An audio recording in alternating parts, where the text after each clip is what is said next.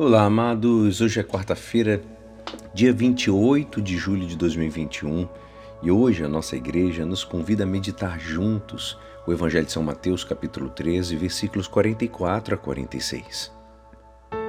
Naquele tempo disse Jesus à multidão: O reino dos céus é como um tesouro escondido no campo. Um homem o encontra e o mantém escondido.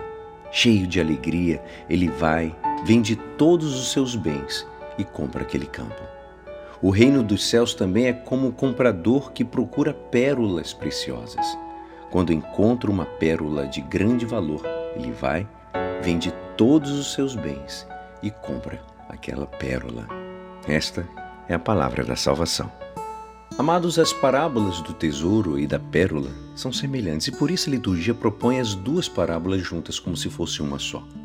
A parábola do tesouro tem como protagonista um trabalhador, trabalhador rural, que ao encontrar por acaso um tesouro escondido, faz tudo para comprar o campo onde ele achou o tesouro. Naquela época, segundo a lei judaica, o dono do solo era também o dono do subsolo. Somente se possuísse o campo, aquele trabalhador poderia possuir também um tesouro nele encontrado. A parábola diz que aquele agricultor fez tudo para comprar o campo, mesmo às custas de ter que vender tudo e de tudo renunciar. Para ele, nada mais importava em comparação com um tesouro encontrado.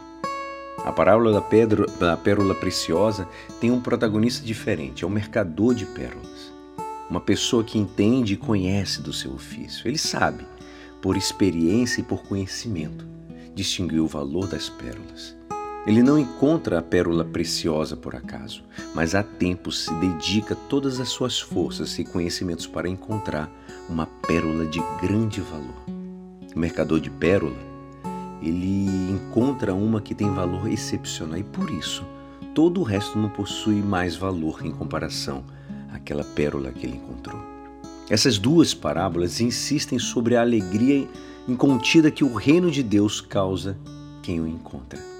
Uma vez que somos tocados por Deus e a Sua vontade, todo o resto perde o valor atrativo. Todo o resto se torna relativo. Isto é, todo o resto só vale na sua relação com o Reino.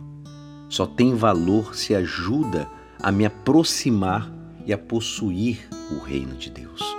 Se não me ajuda, não tem valor. A entrega pessoal incondicional que o reino de Deus exige de nós não custa, uma vez que possuir o reino é causa de uma alegria que nenhum outro bem pode nos dar. Tudo fica pálido perante o valor do próprio reino. Nada pode se comparar com ele. Ele fascina de tal forma que não queremos perdê-lo por nada. Como agricultor e como mercador de pérolas, não compram o campo e a pérola para revendê-los, nem para especular. Assim acontece também com o reino daquele que, que encontra o reino. Mas afinal, o que é o reino? Podemos dizer que o reino é o próprio Jesus e é também a vontade e o desígnio de Deus Pai para nós.